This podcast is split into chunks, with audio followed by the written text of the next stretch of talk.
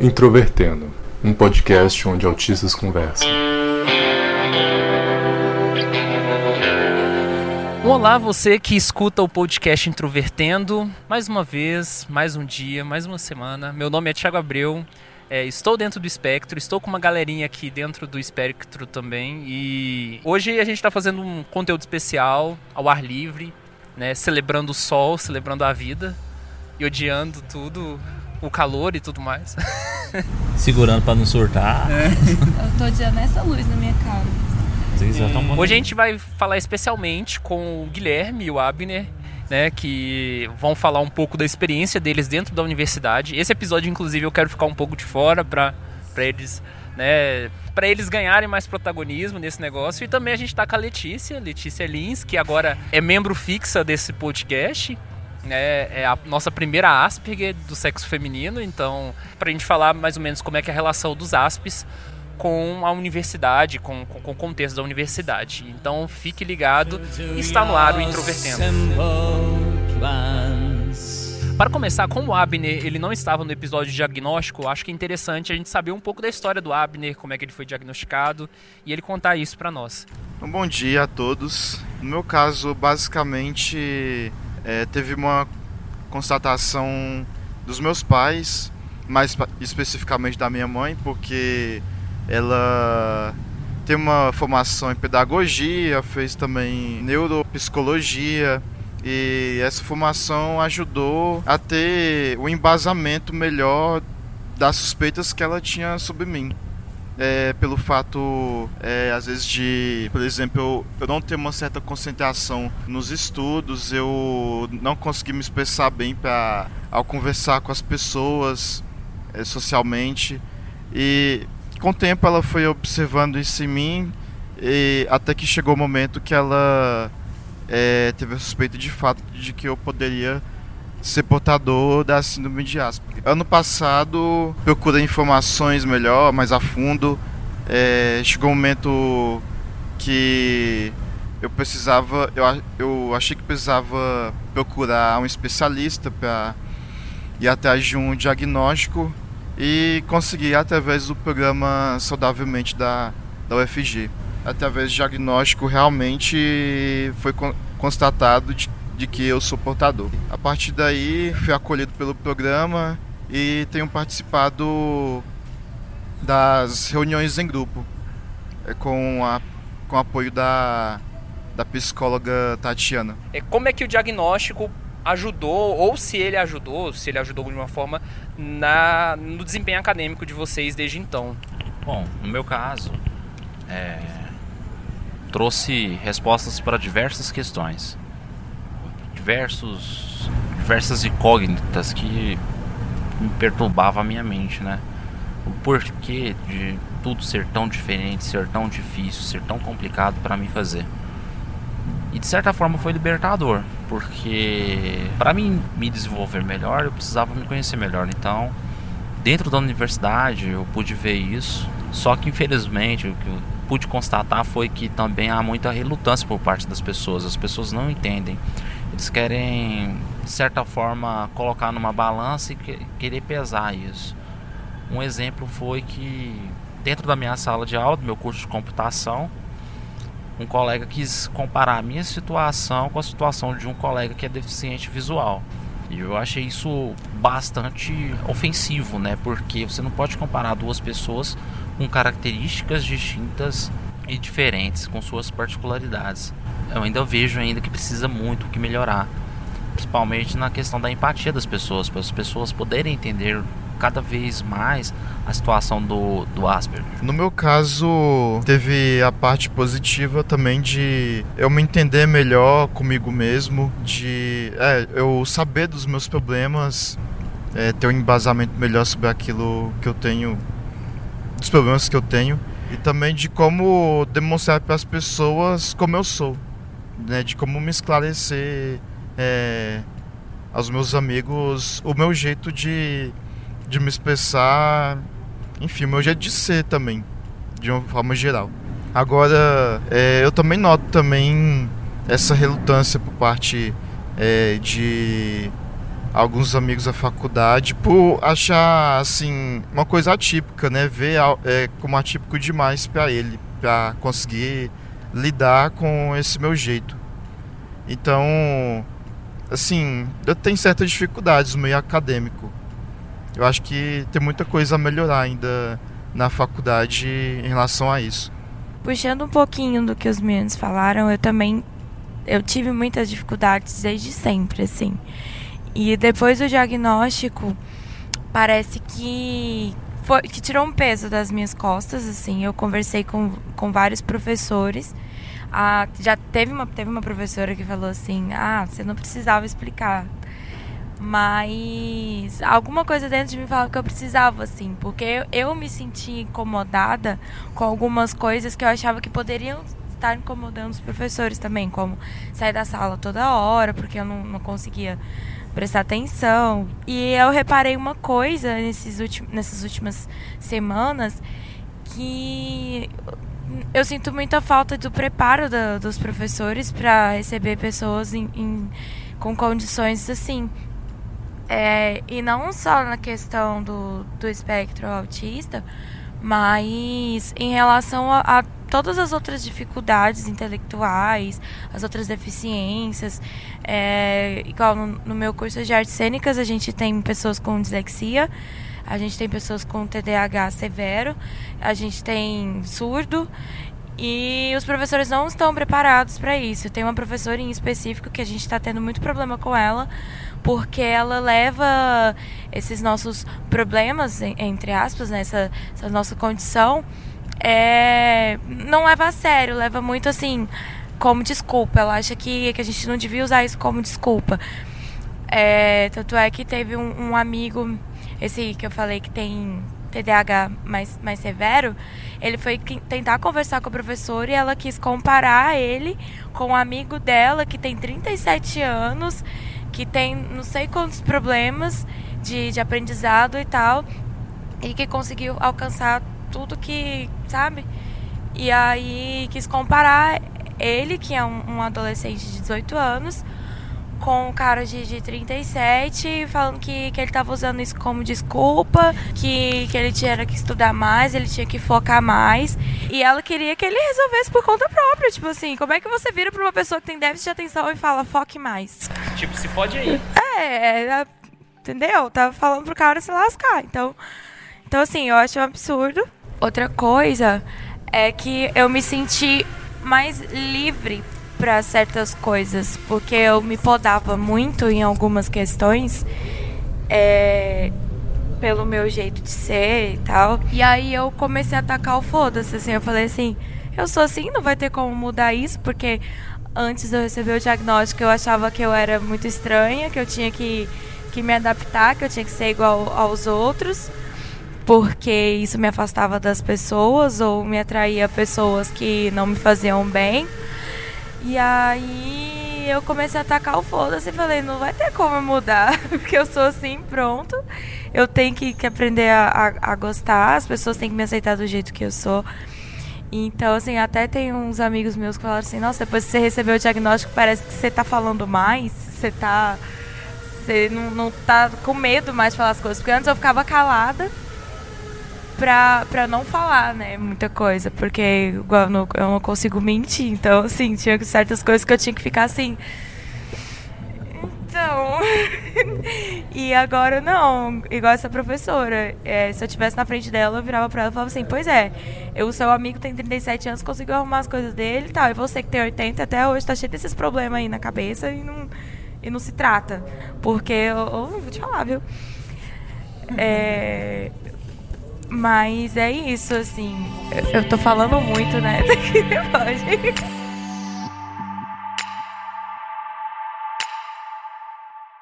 É, vocês falaram sobre a questão da, da, da, posição dos professores, dessa relação entre aluno e professor. Eu queria perguntar sobre a coordenação de curso. Se a coordenação de curso intervém nesse processo, como é que. Ou eles são totalmente ausentes nisso? Ah, no meu caso, é, a professora que eu tô falando é a coordenadora do meu curso. Então, assim, já dá para você saber, né? Pois é, pode passar. É, dentro do meu curso eu tive uma professora que ela se, se dispôs no período que acabou a aula dela. Antes da aula dela, ela pediu para mim poder ficar na sala para ela conversar comigo. E aí ela fez uma entrevista. Ela queria saber como que era a minha situação, quais eram os detalhes, né, para ela poder compreender melhor. E ela me informou também que teve um caso na família de um sobrinho que foi diagnosticado, mas esse foi bem mais novo, né, bem cedo. Mas em outro caso tive também o caso de um professor, que é meu professor da, da de uma das matérias mais essenciais do meu curso de computação, que é programação, que por mais que eu tente explicar para ele que eu não consiga me desenvolver na mesma velocidade que os demais colegas, é, ele não entende. Ele não, não quer aplicar as regras das minhas particularidades. No caso do meu curso, é, não, é, não tem só eu, tem outras pessoas também que têm tem uma síndrome distinta, como uma colega que tem transtorno de bipolaridade. Eu também não cheguei a conversar sobre a minha síndrome com os meus professores. Mas não dá para perceber assim um tratamento específico de nenhum deles, nem, nem o coordenador com é, todos os estudantes que tenha alguma alguma diferença por conta de alguma síndrome que não seja é, pelo menos neurotípico. Uma coisa, uma observação que eu faço assim, é que vocês estavam falando sobre questões de outras deficiências, né, deficiência visual, né, e tudo mais. É, se a gente for pensar nas especificidades e, e, nas necessidades, né, dessas pessoas com relação à inclusão dentro da universidade, você não vê uma uniformidade total, mas você vê uma uniformidade parcial. Então, por exemplo, você tem estudantes com baixa visão. Esses estudantes que têm baixa visão, eles vão precisar, principalmente, de material adaptado e tudo mais. Agora, no caso do Asperger, são pessoas muito distintas com o mesmo diagnóstico. Então, por exemplo, você tem, é, por exemplo, a Letícia, que era mal observada pelos professores, né, que os professores tinham a impressão negativa. Tem eu, por exemplo, que eu nunca tive problema, assim, acadêmico, no geral, pelo menos aqui na universidade. E você tem, por exemplo, o Michael, que teve que entrar num regime especial porque o ambiente da sala de aula estava deixando ele, ele doente, sabe? Então, eu queria saber, assim, de vocês, primeiro, se vocês, diante desse processo, como é que vocês enxergam a complexidade dessa inclusão e se o núcleo de acessibilidade tem alguma relação com vocês ou se vocês acham o núcleo ausente, assim, qual é a impressão que vocês têm com relação a esse processo de inclusão mesmo diretamente relacionado à individualidade do Asperger diante desse processo? Bom, eu vou falar porque eu acho que dos três eu sou dos quatro, na verdade, né? Eu sou o que mais tem contato assim direto com o núcleo de acessibilidade. Eu vejo assim que realmente são pessoas que estão empenhadas em querer ajudar dentro, dentro dos recursos disponíveis, que não são tantos, porque é a parte principal. É a questão dos recursos. Você ter recursos para atender toda a demanda de todos os alunos, seja eles deficientes visuais, surdos, Asperger, autistas, etc. Né? Eu acho que a função principal é essa, porque boa vontade você vê que esses profissionais têm. Você vê que eles querem te ajudar, mas assim, é aquela questão, né? Às vezes por questões de administração mal resolvida dentro do, da própria faculdade, é, eles ficam de mãos e pés atados, esperando o, o prazo certo para poder atender a sua necessidade em si. Guilherme, especificamente, o núcleo de acessibilidade, ele fez alguma ponte entre você e o seu curso para atender alguma demanda sua? Bom, assim, eles me falaram essa semana, né? Tentaram fazer essa ponte da seguinte forma, tentando me motivar justamente fazer o contrário, né, do Asperger, que é o que é tentar interagir mais socialmente, né, que é uma das principais barreiras que que eu vejo que eu tenho que enfrentar.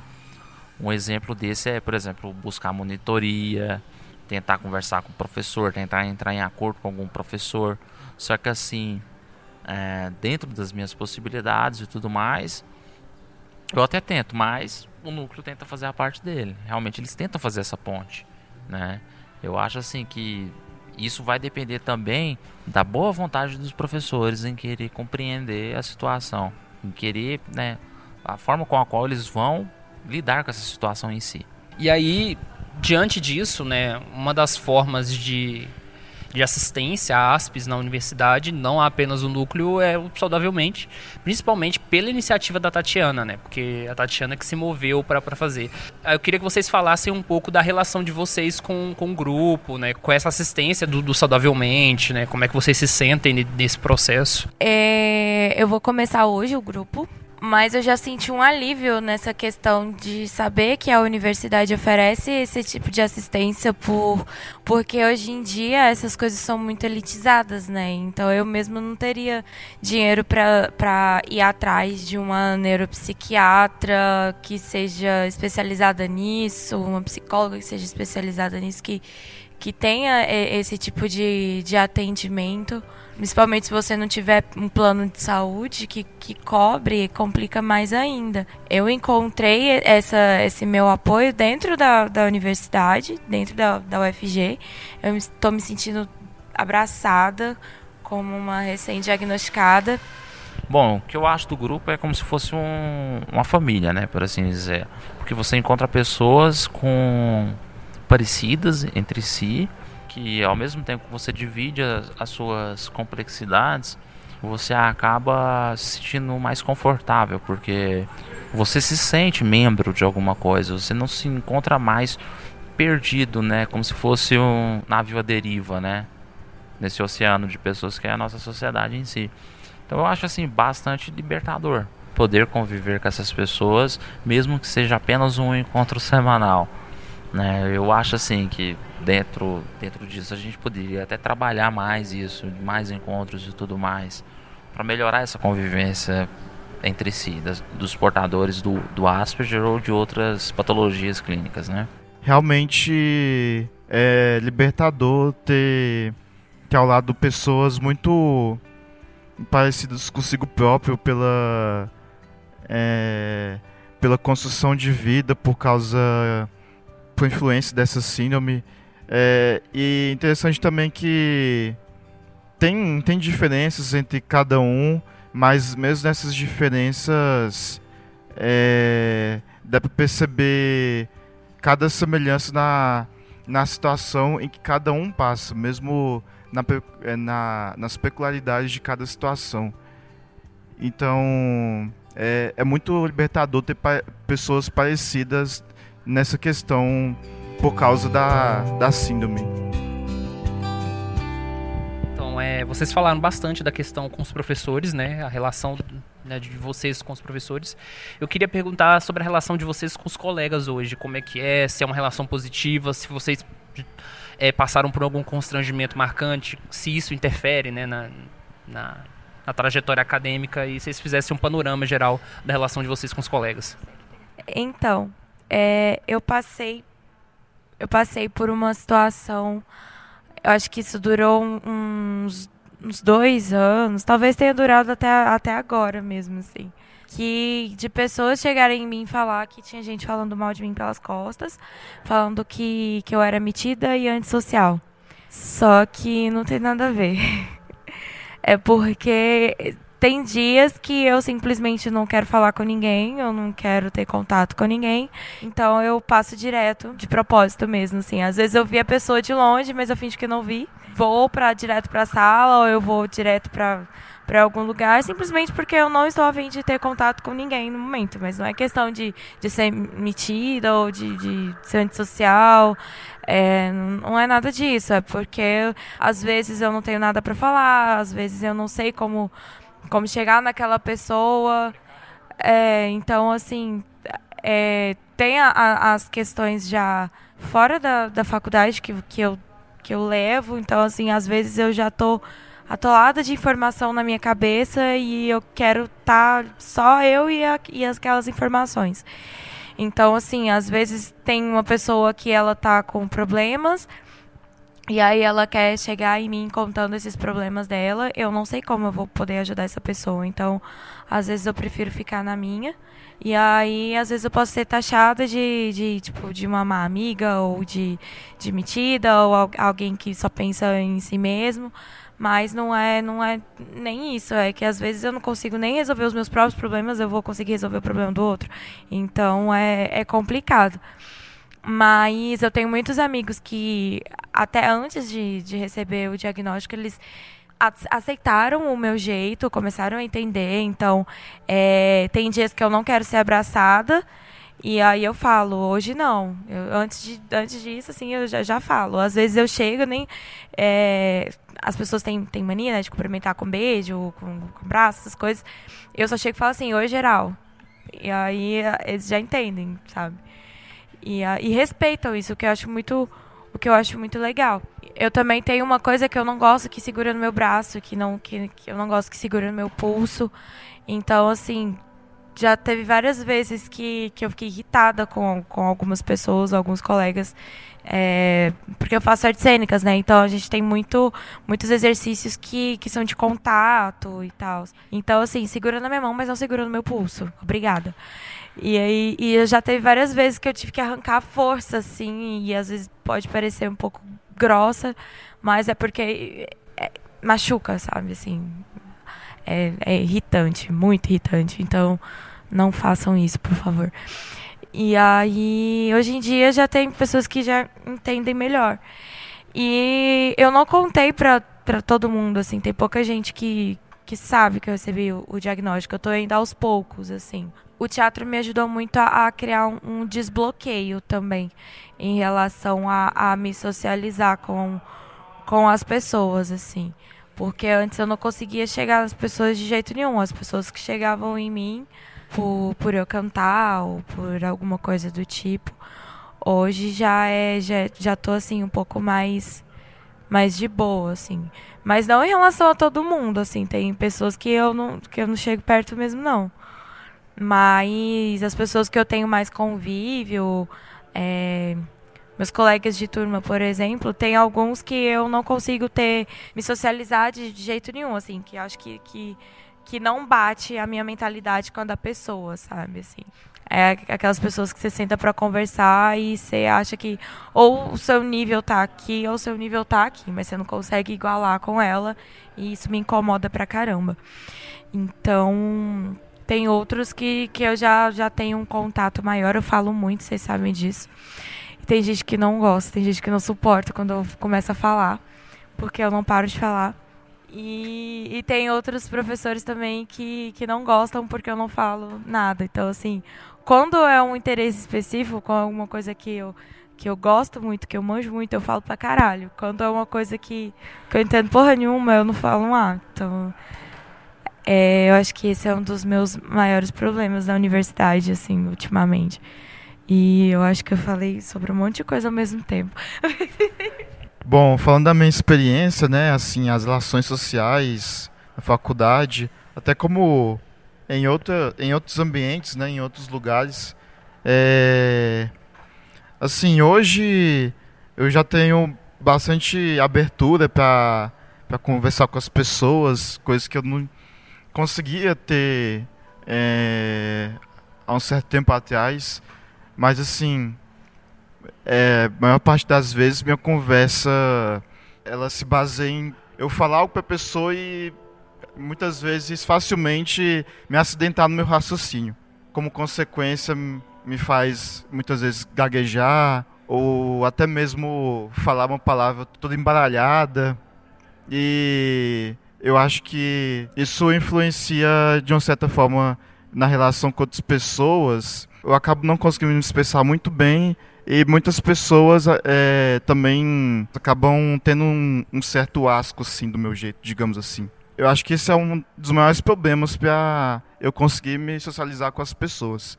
Mas hoje em dia eu já tenho uma facilidade muito maior, uma abertura, porque eu também tive muito apoio é, de outras pessoas para eu me desenvolver melhor. Não, nem só minha família, né? Mas pelo acolhimento do programa Saudavelmente, de outros especialistas que eu que eu consegui assistência. Todos esses agentes me ajudaram bastante. Dentro do meu curso, dentro do da minha classe de amigos e tudo mais, de colegas de, de turma, é, tem pessoas que compreendem minha situação, que já se aproximaram de mim para querer saber da minha situação, do que está acontecendo comigo, como que acontece, né? realmente demonstraram interesse. É, alguns me trataram bem, mantêm a convivência normalmente, me cumprimentam de forma cordialmente, me tratam com respeito, já outros não.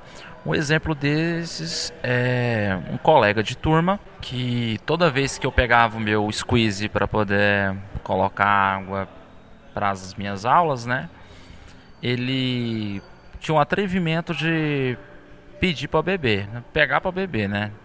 Tipo assim, chegava falando simplesmente que ia tomar, ia beber água, só perguntava se tinha água, tinha colocado água dentro do, do squeeze. E aí, mesmo eu tentando relutar, tentando falar para ele, avisar para ele que é uma situação tanto quanto fora de higiene, ele mesmo assim ele persistia e toda vez desse jeito, invadindo o meu espaço de forma moral, a, a minha zona, o meu, os, os meus direitos como pessoa, né? É, não só como esse episódio, mas também tentava me atrapalhar na hora das explicações do professor, é, se intrometia demais em assuntos da, da minha vida. Um dos últimos agora recentes foram, foi na sexta-feira passada, o último episódio, do qual depois do término da última aula, eu conversando com a colega minha, ele veio se meter no assunto. E aí, assim, quebrou minha linha de raciocínio, me tirou, já tinha me já estava fora de sério com a pessoa. E aí eu simplesmente de uma, uma retrocação nele. Falei para ele, falei assim, olha, paga minhas contas, né? Eu vejo assim que isso em todo lugar a gente vai achar isso, né? Então não só comigo, mas também com todos os outros colegas. Para fechar esse episódio, eu queria que vocês falassem isso num aspecto objetivo e exemplificado.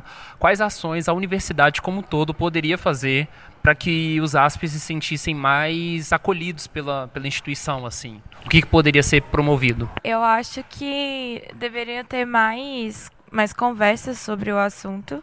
É, primeiramente, para manter as pessoas mais informadas, porque eu acho que o que afasta muito as pessoas uh, as ditas, entre aspas, normais é, das pessoas com espectro é a falta de informação. Então, assim, as pessoas têm, têm muito uma imagem estereotipada dos autistas, é, dos ASPs também, é, tanto os professores quanto, quanto os nossos colegas. Então, eu acho que poderiam ter mais conversas, mais palestras e tal não só o, o grupo do Saudavelmente, mas eu acho assim, se cada curso tivesse o seu núcleo, sabe? Eu acho que, que seria muito legal a gente expandir mais é, sobre, sobre o assunto, assim, informações sobre isso para atrair mais curiosidade, é, mais empatia, as pessoas. Porque eu acho que a partir do momento que as pessoas compreenderem sobre, saberem do que se trata, entenderem que é um espectro, então, é do mais leve para o mais severo, então vai ter pessoas que, que realmente não vai parecer, que nem eu, assim, nunca, nem, nem eu ia imaginar, então, assim, muita gente ainda olha quando eu falo e fala assim, tipo, não, não pode, como assim? Porque tem uma imagem estereotipada de que todo autista é, é, é, é lesado de uma certa forma. É. E eu acho que, que falar mais sobre o assunto pode sim é, incluir mais a gente. Eu acho que a gente vai se sentir bem mais confortável igual uma das coisas que a minha mãe minha mãe falou que ela estava com muito medo era que a partir do meu diagnóstico eu é, andasse só com pessoas dentro do aspecto do, do espectro. Então assim por eu me sentir por talvez eu, eu me sentir mais confortável com, com essas pessoas por elas me entenderem e tal então assim para não ter que chegar a acontecer isso não, não, não comigo, porque eu, vivi a vida inteira assim, não vai ser agora que eu vou mudar isso. É, mas com outras pessoas, outras crianças que, que sejam diagnosticadas cedo, pessoas que sejam diagnosticadas cedo, ou até adultos e tal. Para não ter que acontecer isso, a gente realmente informar as pessoas, elas terem empatia, entenderem, aceitar a gente como, como pessoas que, que nós somos capazes de fazer tanto quanto a, as pessoas ditas normais são capazes. É, é, é que, é que nem o que a, a Leti aqui falou.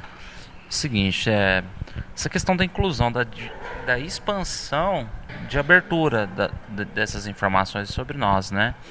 Uma maior integração entre as pessoas. Por exemplo, é, como ela mesma falou muita coisa aqui que eu já tinha em mente em retratar.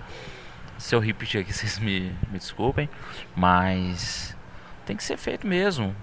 Palestras, workshops, conferências dentro da própria instituição, para não só dentro da própria faculdade expandir o, a noção de casos de outras pessoas como nós, mas também na própria comunidade em si, para a gente melhorar essa recepção de, né, do relacionamento de nós, pessoas com espectro, com as pessoas que não estejam no espectro, né?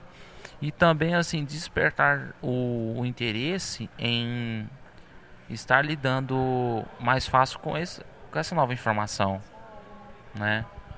Com esses novos casos que aparecem, que todo dia isso você for parar para analisar aí, tem pessoas que passam uma vida inteira sem o diagnóstico e só descobrem na fase adulta, quase chegando na terceira idade, né? E em muitos casos a pessoa passa a vida inteira sem saber disso.